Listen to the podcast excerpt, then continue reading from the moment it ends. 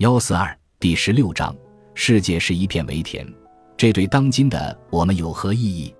简介：本书各章探讨了过去或现代社会在解决环境问题时，为何有的获得成功，有的则走向失败。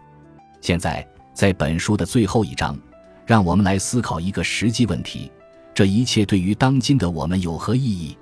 首先，我将讨论现代社会面临的一些主要环境问题。以及这些问题将在何时造成威胁？对此，我会以我住了三十九年的南加利福尼亚地区为例来进一步阐述这些问题。接下来，我会对当今兴起的那些忽视环境问题重要性的言论进行驳斥。本书一半的篇幅都围绕着古代人类社会，这是因为现代社会可从中获得教训。由此，我将对古代世界和现代世界进行比较。看一看，我们能从过去中学到什么？最后，对于那些询问个人能够做什么的人，我会在补充阅读中提出一些建议，以供参考。